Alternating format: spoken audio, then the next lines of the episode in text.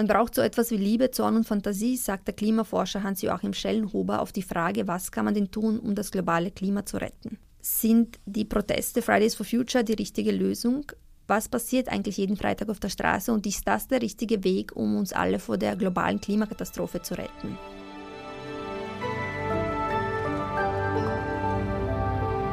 Sie hören Edition Zukunft, der Podcast über das Leben und die Welt von morgen.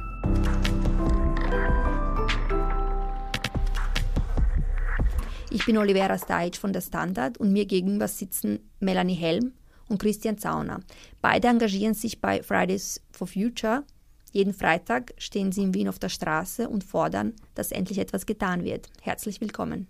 Danke für die Einladung. Danke. Zu Melanie Hell möchte ich sagen, du bist 18 Jahre alt, du bist an einer HTL und engagierst dich von Anfang an bei ähm, den Protesten zu Fridays for Future. Also bei mir hat das eigentlich recht spät begonnen. Also ich habe im September meine Diplomarbeit über Photovoltaik geschrieben, also erneuerbare Energien, habe ein Projekt geplant und da wurde mir dann gesagt, schreibt auch über das Paris-Abkommen, weil das ist ja voll wichtig mit erneuerbaren Energien. Und ich muss gestehen, ich wusste damals nicht mehr, was das Paris-Abkommen ist. Habe das dann gegoogelt und habe dann herausgefunden, okay, da gibt es wirklich Politiker, die sich mit Klimaschutz beschäftigen. Habe dann gehört davon, dass es Kohlenstoffbudgets gibt und was eigentlich dieses, alles, was wir machen und alles, wie wir wirtschaften, für die Umwelt für Folgen hat und auch was es für Folgen für mich hat. Und ja, nach einiger Zeit, in der ich mich dann wirklich intensiv mit der Klimakrise beschäftigt habe, war es irgendwie naheliegend, dass ich irgendwas machen muss, weil wie kann man nichts machen, wenn man weiß, dass seine Zukunft zerstört wird? Ja. Und seitdem ähm, protestierst du freitags in Wien? Genau, das kam dann eigentlich recht gelegen, dass fast zeitgleich die Klimaproteste Fridays for Future aufkamen. Die Grete ist ja ein bisschen vor mir.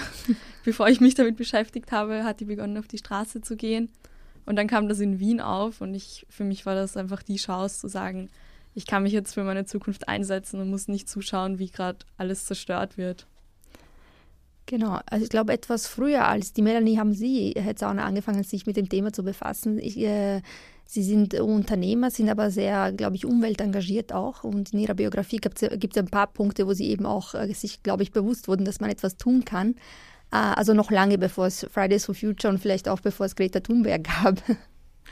Naja, vielleicht nicht ganz so lang, dass es die Klimaproblematik gibt. Das war mir schon lange bewusst, aber wirklich intensiv damit habe ich mich Ende 2013, Anfang 2014 beschäftigt. Ich war damals gerade in einer kleinen Sabbatical-Phase und bin dann aufgrund der Nationalratswahl 2013 und dem Lesen des NEOS-Partei, also des Wahlprogramms, ähm, habe ich dann auch für NEOS gestimmt und habe dann nachher gemerkt, man kann dort hingehen, auch wenn es, auch wenn man nicht Parteimitglied ist. Und das hat mich damals fasziniert und auch da war zwar nicht geplant, aber jetzt schauen wir das genauer an und war dann relativ kurz nachher gemeinsam mit einer Meeresbiologin dann Taskforce-Leiter für Umwelt und Nachhaltigkeit. Und die NEOS haben aber dann das Wahlprogramm, zumindest den Umweltteil, nicht so sehr in den Vordergrund gerückt. Und nach ein paar Monaten habe ich dann gesagt, okay, das, nachdem ich das als ehrenamtlich mache und da sehr viel Zeit investiere, ähm, ja, das passt dann für mich jetzt so nicht mehr. Und der Matthias hat ja am Anfang damals gesagt, nee, es ist postideologisch pragmatisch und das wurde dann nach der Fusion mit, mit dem Liberalen Forum und den Julis, wurde das ja nicht mehr ganz so gesehen. Da war dann die Ideologie wieder stärker im Vordergrund. Und das ist auch was, was mir an der Bewegung jetzt gefällt, dass wir da versuchen, wirklich offen für alle zu sein.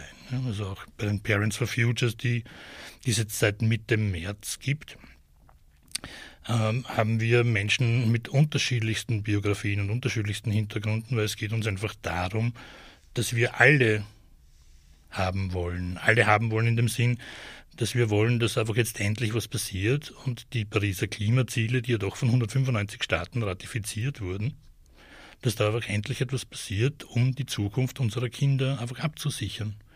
Und da ist es ja vollkommen egal, ob das Kind eines SPÖ-Wählers, eines FPÖ-Wählers, eines Neos-Wählers, eines Grünen-Wählers oder wer auch immer. Sehr gut, dass wir jetzt alle Parteien erwähnt haben. Ich hatte schon Angst, jetzt müssen wir nur über die, über die Neos reden. Gut, dass Sie sagen, also Sie würden sagen, oh, äh, Ihre kurze oder deine Lehre aus diesem kurzen politischen Auftritt war für dieses wichtige globale Thema, verständlicherweise, wie es das Klima ist, ist vielleicht die Parteipolitik nicht das Richtige für Sie oder nicht der richtige Ort. Ja, na, für mich war das damals, im Nachhinein denke ich mal, ich hätte damals mehr kämpfen müssen. Aber es gab so ein Schlüsselerlebnis mit einem, mit einem damals, glaube ich, knapp 80-jährigen Arzt, der zu uns kam und sagte, der hat einfach, ähm, glaube ich, damals acht Enkel gehabt und hat gesagt, ja, er schaut sich das schon an seit, seit dem Club of Rome, seit den 70er Jahren und ihm ist ganz klar, wir müssen etwas tun, das muss anders werden. Und ich habe damals das Gefühl ich konnte ihm nicht helfen, weil das einfach intern einfach nicht weitertragen konnte. Und der Arzt ist jetzt auch jetzt nur zufällig dann jetzt wieder, also zufällig, aber plötzlich stand er vor mir dann bei dem einen Streik am Freitag, wo ich mich sehr gefreut habe. Und mittlerweile hat er zehn Enkel. Und wir schauen halt jetzt wieder, dass wir jetzt endlich was weiterbringen. Ne? Weil damals für mich war eins ein Schlüsselerlebnis, der vierte Sachstandsbericht, die Präsentation in der Kuppelhalle in der TU wo dann irgendwann einmal zwischendurch auch einer, äh, der Global Risk Manager von Zürich Cosmos, da sprach und wo ich dann gemerkt habe, hoppala, das ist jetzt wirklich ernst, nachdem die Versicherungen sich schon anschauen, okay, was ist überhaupt noch versicherbar? Ne? Und damit ist für mich auch, ich komme aus der Wirtschaft und für mich ist auch ökonomisch ganz klar, dass es sinnvoll ist, etwas zu tun. Sobald ich meinen Erwartungshorizont, meinen Optimierungshorizont einfach nicht nur auf die nächsten vier Jahre oder auf die nächste Legislaturperiode auslege, sondern ein bisschen länger, mittlerweile wahrscheinlich nur mehr sechs, acht, zehn Jahre, ja. dann ist es auch ökonomisch für mich ein No-Brainer, dass genau. man jetzt endlich was tut. Genau, zu dem, zu den Forderungen, zu den, zu den ähm, Maßnahmen, die man tun kann, die eben viel weit in die Zukunft eigentlich reichen als, als äh, das, was wir jetzt besprochen haben, möchte ich eben mit Melanie etwas fragen. Also vorhin äh, dieses, dieses Zitat über, über Liebe, Zorn und, und äh, Fantasie. Ähm, in diesem Interview mit dem Klimaforscher kam eben raus, also Liebe, diese Empathie und diese, die, wie soll ich sagen, die Mobilisierung der Menschen ist das Erste, was man tun muss. Und ich habe das Gefühl, dass äh, Fridays for Future genau das eigentlich gelingt. Also wenn jemand von euch noch nie was gehört hat oder nie einen Bericht über die Demo gesehen hat, was macht ihr dort freitags? Was sind das für Parolen, die äh, gerufen werden? Was sind die Forderungen, die die Jugendlichen und die Schüler, großteils sind es ja Schüler, die demonstrieren gehen. Was fordert ihr? Was sind eure Forderungen? Also ge generell die Forderungen an die Politik kann man eigentlich auf zwei Sachen kurz zusammenfassen und das ist das 1,5 Grad Ziel. Das muss eingehalten werden und natürlich eine globale Klimagerechtigkeit. Ähm, für die Jugendlichen, die aber am Freitag herkommen, gibt es in Wien eben zum Beispiel das streikende Klassenzimmer, wo wirklich Wissenschaftler den Kindern aus den Schulen die Klimakrise erklären, weil für mich ist das was ganz Wichtiges. Ich habe so wenig in der Schule über die Klimakrise gelernt und das Schöne ist, dass dort einfach jetzt die Möglichkeit geboten wird, dass sich die Schüler nicht zu Hause hinsetzen müssen und im Internet recherchieren müssen, was passiert eigentlich gerade, sondern der ist ein Wissenschaftler, der einen Titel hat und der erklärt das einfach angemessen. Zum Verständnis, äh, das passiert in den Schulen oder während der Demos? Genau, das sind die Freitagsdemos, also wirklich am mhm. Heldenplatz. Okay, also das Klassenzimmer ist dann die Demo. Genau, ah, genau. Gut. Und eben auch das, ähm, jetzt haben wir noch ein zweites Format, wo einfach die Schüler die Möglichkeit haben, ihre Meinung zu sagen dass ähm, einfach die Schüler vorbereiten können, was, was liegt ihnen am Herzen, was haben sie der Politik zu sagen, weil viele einfach oft gar nicht zu Wort kommen. Das ist einfach ähm, die Eltern, man kann, man kann den Eltern, man kann den Eltern erzählen, was los ist, die Eltern darüber aufklären, was die Klimakrise ist, kann sagen, hey, ich gehe jetzt am Freitag streiken. Aber so wirklich mal der Öffentlichkeit zu sagen, ich finde das nicht gut, was passiert und seine Meinung kundzutun, das ist was ganz Tolles, gerade für Jugendliche, mal in einem Mikrofon vor vielen Leuten zu reden und zu sagen, meine Meinung zählt auch. Ähm, du hast jetzt äh, erwähnt die Eltern, du hast die Öffentlichkeit erwähnt, über die Schule haben wir noch nicht geredet. Äh, es gab ja zumindest die ersten paar Wochen, als in Wien das zum ersten, zum ersten Mal stattfand, euer Protest, beziehungsweise österreichweit, äh, war der erste Ruf, und das finde ich so ein bisschen typisch in Österreich, aber in Deutschland auch, dass man gesagt hat, oh mein Gott, die schwänzen ja Schule. Ich meine, sie verpassen womöglich Mathe. Was sagst du dazu? Ähm, ich fand das, ich finde, das ging ein bisschen am Thema vorbei, weil die Schüler haben gestreikt fürs Klima und die Diskussionen gingen immer darum, darf man jetzt Schule schwänzen? Ist es Schule schwänzen? Nein, es ist Schule streiken. Aber es ging eigentlich nie darum, ob das jetzt okay ist, nicht in die Schule zu gehen. Es ging immer nur um die Klimakrise und es ging darum zu sagen, wir wollen, dass diese Krise als Krise behandelt wird. Und also ja, meiner Meinung nach eine Themenverfehlung quasi. Ja, finde ich auch ein bisschen. Vor allem, ich habe ich hab dann, äh, um mich für diesen Podcast vorzubereiten, auch weil es mich interessiert, mir angeschaut, wie weltweit die Proteste ausschauen. Und da stellt man fest, je nachdem, wie das politische System gerade dort ist und vor allem, wie die Protestkultur ist, Je nachdem finden diese Demos statt, finden nicht statt, sind groß oder klein und die mediale Debatte ist natürlich auch eine andere. Also zum Beispiel in China natürlich unmöglich, da findet das vor allem virtuell statt. In Dänemark äh, sagen sie, man, es kann nicht mehr davon, also es kann nicht genug davon geben. In Österreich eben reden wir darüber, ob Protest überhaupt in Ordnung ist. Ähm, Herr Zauner, was meinen Sie, äh, passiert genug in Österreich schon? Auf der Straße? Jetzt nur bezüglich, also bezüglich unseres Themas natürlich. Nein, es passiert noch zu wenig. Wir merken auch gerade, dass es durchaus äh, Repressalien gibt, ähm, dass einfach Direktoren, die beim letzten globalen Streik hier da mit ihren Schulen auf die Straße gegangen sind, dass die halt in, in manchen Bundesländern da jetzt wirklich ähm, da unter Druck gesetzt werden. Und es gibt eben auch jetzt einen Erlass seit 19.03. des Bundesministeriums für Unterricht, Wirtschaft und Forschung, in dem halt nur einmal alle aufgefordert werden, alle Bildungsdirektionen, ähm, das klarzustellen, dass ein Streik bzw. eine Demonstration in der Schulzeit kein Entschuldigungsgrund ist. Das betrifft aber nicht die Kompetenz der Schulleiter und wir haben echt dann wieder heute ein Meeting, wo es dann darum geht, wie das rechtlich wirklich aussieht. Ähm, weil die Schulleiter und die Klassenvorstände könnten im Rahmen der Schulautonomie äh, immer noch etwas tun und immer noch mit den Schulen hingehen. Also auf das, das spitzt sich jetzt ein wenig zu. Und ähm, was für mich da ganz interessant ist, und man das vielleicht kurz vorlesen darf, weil unsere Argumentation als Eltern, auch in Richtung der Schule, ist eben der Artikel 14 der österreichischen Bundesverfassung und im Artikel 14 oder Ziffer 5a ist zu lesen, Demokratie, Humanität, Solidarität, Friede und Gerechtigkeit sowie Offenheit und Toleranz gegenüber den Menschen sind Grundwerte der Schule, auf deren Grundlage sie der gesamten Bevölkerung, unabhängig von Herkunft, sozialer Lage und finanziellem Hintergrund, unter steter Sicherung und Weiterentwicklung bestmöglicher Qualität ein höchstmögliches Bildungsniveau sichert. In partnerschaftlichen Zusammenwirkung von Schülern, Eltern und Lehrern ist Kindern und Jugendlichen die bestmögliche geistige, seelische und körperliche Entwicklung zu ermöglichen, damit sie zu gesunden, selbstbewussten, glücklichen, leistungsorientierten, pflichttreuen, musischen und kreativen Menschen werden, die befähigt sind, an den sozialen, religiösen und moralischen Werten orientiert, Verantwortung für sich selbst, Mitmenschen Umwelt und nachfolgenden Generationen zu übernehmen. Jeder Jugendliche soll seiner Entwicklung und seinem Bildungsweg entsprechend zu selbstständigem Urteil und sozialem Verständnis geführt werden, dem politischen, religiösen und weltanschaulichen Denken anderer aufgeschlossen sein, sowie befähigt werden, am Kultur- und Wirtschaftsleben Österreichs, Europas und der Welt teilzunehmen und in Freiheits- und Friedensliebe an den gemeinsamen Aufgaben der Menschheit mitzuwirken. Und ich finde, das machen diese Schüler. Und das vielleicht als erste, seit dieser Text geschrieben wurde. Also es ist in erster Linie angewandte politische Bildung und von der gibt es ja in Österreich sowieso zu wenige.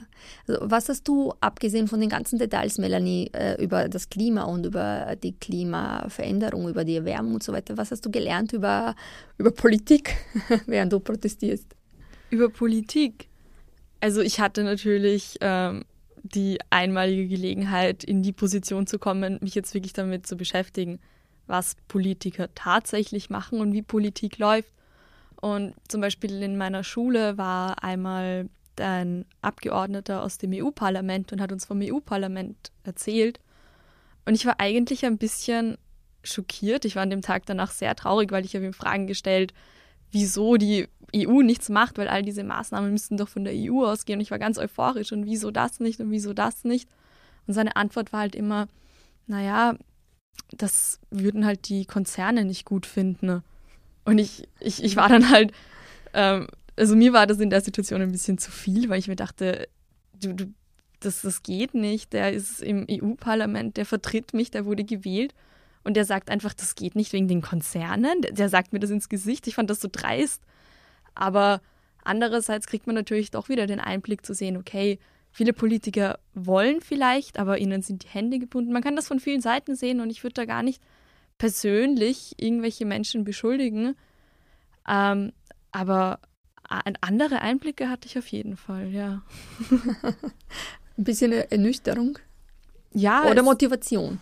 Mm, ich, ich finde das, find das ganz schlecht, das immer negativ zu sehen, mhm. sondern ich sehe schon als Motivation, weiter zu streiken und einfach, mehr, wenn mehr Leute Druck auf die Politik ausüben, dann haben sie ja eigentlich keine andere Wahl mehr, denke ich. Mhm. Jetzt sagen äh, zumindest die Parents for Future und ich glaube Sie und, und die Parents for Future haben auch einen, einen Kommentar der anderen, einen sogenannten Standard äh, geschrieben, wo sie sagen, sie wollen sich da gar nicht mal so einmischen. Die Jugendlichen sollen fordern, aber sie wollen sie unterstützen. Wie, wie schaut Ihre Unterstützung momentan aus? Ja, die Unterstützung der Bands for Future äh, ist vielfältig. Da geht es halt um viele organisatorische, logistische Aufgaben, Dinge von A nach B bringen, schauen, dass äh, Boxen irgendwo geschnort werden können und dann halt beim großen Streik halt aufgebaut werden um sieben in der Früh, obwohl es regnet. Oder die Tafel, wir haben so eine richtige Schultafel bei diesem streikenden Klassenzimmer, das jetzt momentan alle zwei Wochen stattfindet, am Freitag am Heldenplatz von 5 vor 12 bis, also eigentlich von 12.45 bis 13.15 immer als Lehreinheit. Und diese Tafel, die haben wir in einer Schule, die uns die gesponsert hat, die haben wir dort abgebaut, runtergetragen, dann hingeführt, wieder aufgebaut. Und wir bewegen sie jedes Mal vom Naturhistorischen Museum auf den Heldenplatz und wieder zurück. Also das sind so typische Aufgaben, die die Eltern halt dann auch übernehmen. Okay. Und äh, Parents for Teachers ist das Neueste, glaube ich. Ich weiß, sind Sie schon auf einer Demo gewesen oder ist das eine Organisation, die sich erst gerade äh, gefunden hat? Ja, Teachers for Futures gibt es Teachers, jetzt auch. Tourism, ja, ja. Und ähm, da sind wir jetzt momentan einmal so 15 in definierten Arbeitsgruppen in Wien und 28 österreichweit, aber es werden jetzt laufend mehr. Und ähm, ja, also wir stehen auch schon, also ich habe das mitinitiiert, bin zwar kein Lehrer, aber dadurch, dass ich also nicht drei Semester lang Lektor an einer FH war, darf ich da auch mitmachen. Wie nett. Und, ähm, und da gibt es auch schon ja, Banner und die, die halt frei haben am Freitag, und das haben wir halt ein paar unserer, unserer Teammitglieder, die sind dann auch immer beim Streik dabei. Ähm, Jetzt ähm, haben wir kurz darüber geredet, dass es eben Unterstützung gibt von Elternseite, Großeltern. Die Geschichte über den Arzt, den 80-Jährigen, hat mich sehr beeindruckt, weil ich denke, Menschen, die so eine lange Lebensspanne etwas beobachten, können schlussendlich vielleicht auch andere Schlüsse ziehen als wir. Also es gibt viel Unterstützung, gibt es auch Widerstand? Melanie, merkst du, wenn du diskutierst, äh, diskutierst zum Beispiel in deinem Umfeld, dass jemand sagt, ach, äh, es gibt ja diese typischen, zum Beispiel von konservativen Politikern Einwände, die sagen, ach, die Kinder sollen das doch den Profis überlassen und sie sollen lieber eben am Freitag in Mathematikunterricht sitzen? Mm, also an sich Widerstand gegen die Forderungen von Fridays for Future habe ich noch nicht gehört und wären doch total absurd. Also in, seit Dezember habe ich eigentlich wirklich nur positive Rückmeldungen bekommen. Natürlich, jeder sagt, sie finden das toll, dass die Jugend jetzt wieder aktiv wird. Sie finden das toll, dass eben Umweltschutz so wichtig ist. Ähm, eigentlich wirklich Seiten von Politik, von Wirtschaft, einfach soziales Umfeld, Leute auf der Straße, jeder findet es toll. Das, was mich nur daran stört, ist, dass ich seit Dezember ausschließlich positive Rückmeldungen bekommen habe und halt leider so wenig passiert ist. Und ich finde halt diese, diese, diese positive Rücksprache, dieser Zuspruch, der ist super, aber es fehlen jetzt einfach noch Handlungen. Mhm. Was, was äh, hast du zum Beispiel im Dezember erwartet, wo ihr sein werdet jetzt äh, im Mai oder Ende Mai? Welche politischen Maßnahmen hätten gesetzt? Oder was muss eigentlich passieren? Weil ich habe das Gefühl, wenn ich euch suche, sagt ihr eigentlich, es ist, es ist eigentlich fünf nach zwölf, 50 nach zwölf. Also es muss jetzt sofort was passieren. Also wenn man erreichen will, dass glaube ich 2050 ist es, dass, äh, ähm, dass da nur um 1,5 äh, Grad Celsius die Erwärmung angestiegen ist. Also es gibt ja diese, diesen, diesen Rahmen, das sagt man 1,5 bis 4 Grad, sagen die ganz pessimistischen, ist es möglich 2050 und ihr sagt, nein, nein, es muss eigentlich äh, jetzt sofort etwas passieren, damit es an der Untergrenze bleibt. Was müsst, welche Maßnahme würdest du dir erwarten sofort? Genau, also wenn man sich das, ähm, es ist wieder ganz einfach mit dem Kohlenstoffbudget erklärt. Es gibt dieses Kohlenstoffbudget, das Österreich hat und das müssen wir einhalten. Und realistisch gesehen müssen wir halt so früh wie möglich, also jetzt, beginnen, unsere Emissionen zu senken, um dieses Budget einzuhalten, weil es ist das da und das haben wir und umso länger wir warten, umso weniger wird es im Endeffekt. Ähm, leider kamen bis jetzt ähm, von der Politik einfach, fehlt es mir an Maßnahmen. Wenn man sich anschaut, zum Beispiel jetzt gab es die Steuerreform, da fehlen mir halt einige Teile drinnen. Und dass allgemein ökologische Aspekte in der Steuerreform nicht vorgekommen sind, ist für mich ein Zeichen, dass da noch viele, viele Maßnahmen fehlen. Hm. Äh, was sagen Sie dazu? Was muss jetzt passieren oder sofort? Was hätte passieren müssen? Grundsätzlich sind wir immer noch guter Hoffnung in dem Sinn, dass wir es noch drehen können. Das ist auch so irgendwie das, was man braucht, wenn man sich das Thema wirklich ansieht und ins Detail geht. Und wie Sie jetzt gemeint haben, die Pessimisten sagen plus vier Grad, also da gibt es noch dann gibt es noch ganz andere Szenarios. Das heißt, die, die wir erzählen, sind eh die gemäßigten und die sind schon schlimm genug.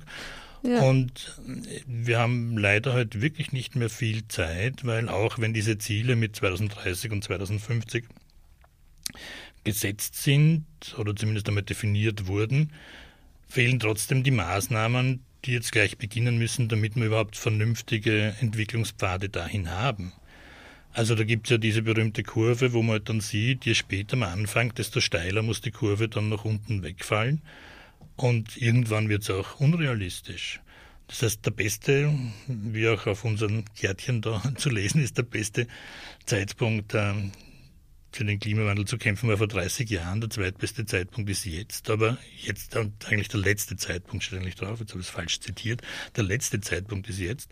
Und wir brauchen eigentlich jetzt in den meiner Meinung nach in dem nächsten Jahr ein starkes Abflachen der CO2-Emissionskurve. Das heißt, es darf einfach nicht mehr mehr emittiert werden und dann muss einfach runtergehen und es muss einfach dann weniger werden.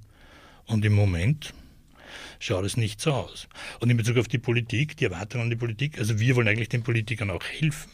Mhm. Es ist ihm vielleicht eben nicht klar genug für die Politiker, dass es auch wirklich ein Problem und ein erkanntes Problem ist, dass die Wähler einfach einfach gemanagt haben wollen. Und ob wir als Souverän auch die Wähler dazu bewegen werden, mehr Druck zu machen, das wird sich zeigen. Ja, es gibt ja ein paar Wahlen, die jetzt noch kommen. Ähm, um nochmal zu meinem Zitat von Hans-Joachim Schellenhuber am Anfang zu kommen über Liebe, Zorn und Fantasie. Und ähm, zum Zorn würde ich zum Beispiel zurechnen eine andere ähm, Bewegung, die es jetzt auch gibt, vor allem in den USA, den äh, Green New Deal. Die übernehmen einen Teil von diesen äh, sehr konkreten Forderungen und das ist so eine Art Infrastrukturpaket, das zum Beispiel ähm, ähm jetzt äh, die, die ähm, gewisse Branchen dazu anhalten wird, vor allem in Jobs rund um erneuerbare Energie zu investieren, um, um den Klimawandel so, so einzudämmen.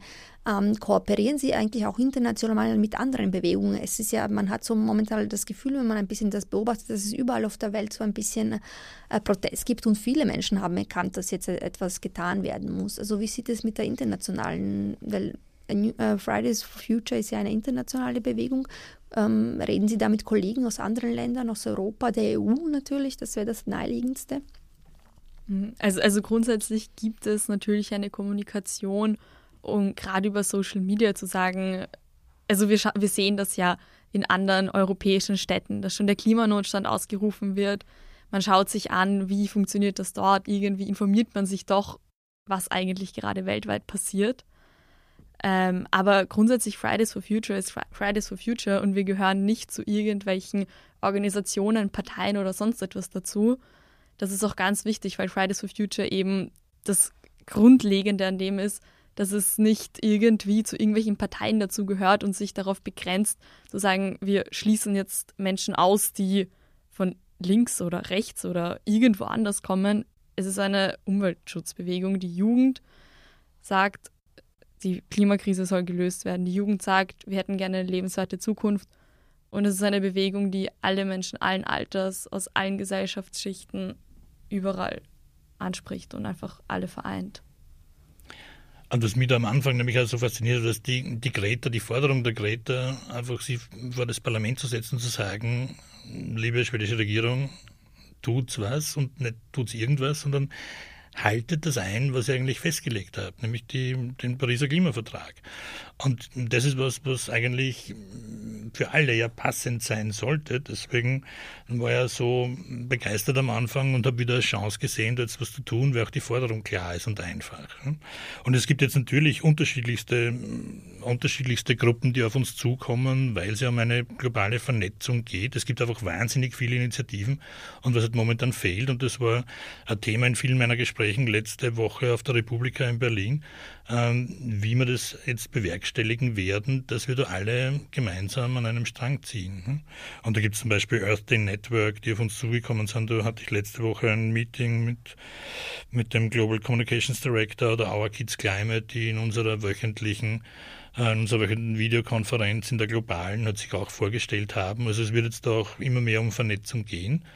Und es ist einfach ein Thema, das einfach alle Eltern bewegt. Und die, die es schon verstanden haben, die können eh nicht anders, die wollen eh was tun. Ja? Und es gibt halt noch viele, die es noch nicht verstanden haben oder für die es auch zu schlimm ist, um da reinzuschauen. Ja? Also das ist auch nicht angenehm, sich das wirklich zu vergegenwärtigen, wie da, wie da das Leben in 30, 40 Jahren ausschauen kann. Und sogar in Österreich, ja? also auch auf der Insel der Seligen, wenn man sich das genauer anschaut, die Prognosen, Hitzetage im Burgenland oder Niederschlagsmuster, Wasserknappheit in Österreich. Ich meine, das ist, da gab es jetzt die parlamentarische Enquete am 8. Mai. Und ich glaube, wenn ich es richtig verstanden habe, war da ursprünglich der Titel Klimawandel und Wasserknappheit und sie haben es dann umgeframed auf Trinkwassersicherheit. Ja. Also mhm. auch da sieht man schon, aber die wissen, dass da das nicht lustig ist. Und wenn man die eine Gemeinde Wasser hat und die andere Gemeinde keins, dann werden wir auch in Österreich sehen, wie wir da einfach als soziale Wesen miteinander umgehen werden. Ja, also Sie sind dafür, dass wir mehr drastische Beispiele, ist es vielleicht auch ein Appell an uns Medien, dass wir einfach mehr drastische Beispiele bringen? Ja, Oder schreckt das ab? ich bin mittlerweile nicht nur bei Parents for Future, sondern mittlerweile auch bei, bei, Extinction Rebellion engagiert. Und Extinction Rebellion hat eben die erste Forderung von Extinction Rebellion ist, äh, dass die Regierungen die Wahrheit erzählen sollen. Also es ist einfach nicht klar genug und die Wissenschaftler, also die, wenn man der Helga Krom-Kolb zuhört, und wenn man ja schon seit zehn Jahren zuhört, dann hört man jetzt vielleicht immer die neuesten Erkenntnisse, aber die grundsätzliche Message ist dieselbe. Es ist einfach nur nicht so sichtbar und spürbar. Und jetzt, ich weiß nicht, ob Sie das gesehen haben, den, den ersten Tornado oder den großen da in Rumänien vorletzte Woche. Also wenn der erste Megasturm über Österreich hinwegzieht, werden dann plötzlich alle aufwachen und sagen, ah ja, wieso hat da niemand was gemacht die letzten zehn Jahre? Aber dann ist es für manche, also für die, wo dann der Tornado das Haus weggeräumt hat, für die ist dann vielleicht nicht ganz zu spät, aber zumindest sehr unangenehm. Und das wollen wir eigentlich nicht. Und wir wollen Klimagerechtigkeit nicht nur Nordhalbkugel, Südhalbkugel, sondern eine intergenerationale Klimagerechtigkeit. Mhm. Es ist einfach das, was wir der zukünftigen Generation hier zumuten, ist einfach zu viel. Und deswegen muss jetzt etwas passieren.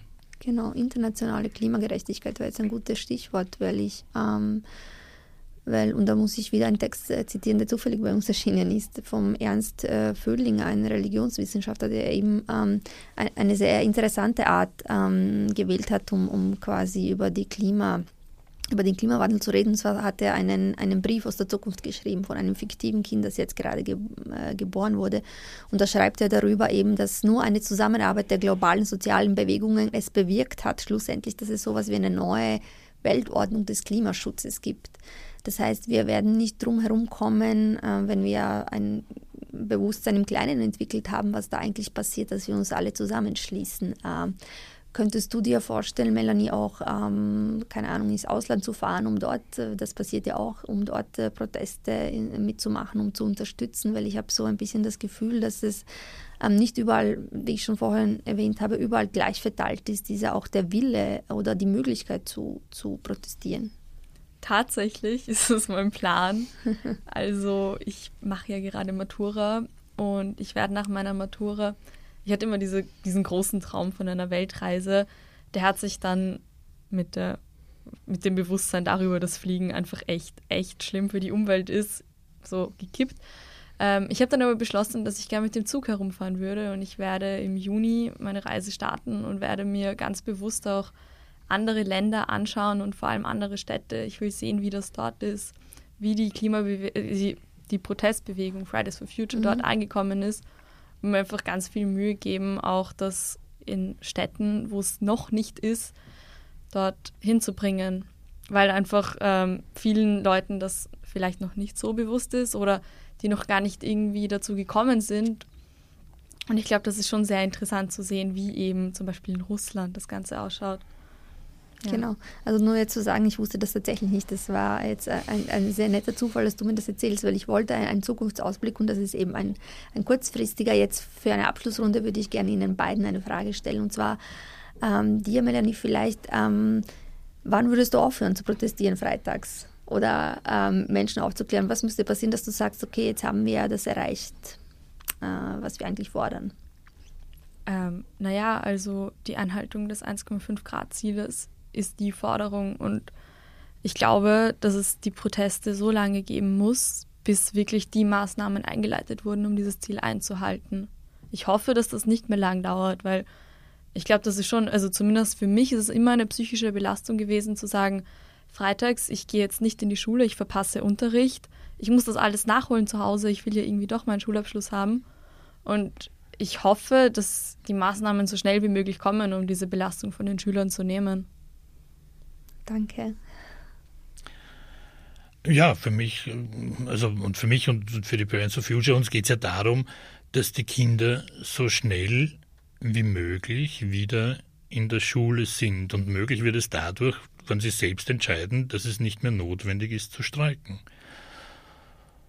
Ja, und dass es nicht mehr notwendig ist zu streiken, ist eben das, was die Melanie gesagt hat. Wenn die wenn wirklich ernsthafte Aktionen gesetzt werden, die einfach zeigen, dass die Regierungen das 1,5 Grad Ziel erreichen wollen, das Pariser Klimaziel erreichen wollen und möglichst nah an die 1,5 herankommen wollen, dann können wir wahrscheinlich aufhören zu streiken. Was aber nicht bedeutet, dass andere Organisationen, die sich ja sowieso darum kümmern, es gibt ja wahnsinnig viele äh, Organisationen, NGOs, die ja einfach in Richtung Klimaschutz etwas tun. Ne? Aber für Fridays for Future ist es, glaube ich, sehr wichtig, äh, so lange auszuhalten, bis endlich wirkliche, ernst gemeinte Maßnahmen stattfinden. Und auch wahrscheinlich über das Schuljahr hinaus, nehme ich mal an. Und das ist ja bald vorbei, bald kommt der Matura-Stress. Ähm, ich wünsche dir übrigens alles Gute und ich hoffe, ihr schafft es alle trotz äh, vieler Stunden, die ihr nachholen müsst zu Hause. Ähm, ich bedanke mich sehr herzlich bei Ihnen beiden dafür, dass Sie äh, uns erklärt haben, was Fridays for Future macht, was Sie fordern, was alles möglich ist und was schnell möglich gemacht werden muss. Damit bedanke ich mich auch ganz herzlich bei Ihnen fürs Zuhören. Ähm, ich bitte Sie uns entweder per E-Mail oder auch in den Kommentaren um ein Feedback. Erzählen Sie uns, ob Sie protestieren gehen, wie Sie die Proteste finden freitags und vor allem, äh, ob Sie weitere interessante Ideen haben für, eine, für ein Podcast-Thema. Die nächste Folge von Edition Zukunft erscheint in zwei Wochen. Viele spannende Beiträge und Artikel rund um die Welt und das Leben von morgen finden Sie aber auch auf der standard.at slash Zukunft. Auf Wiederhören, bis bald.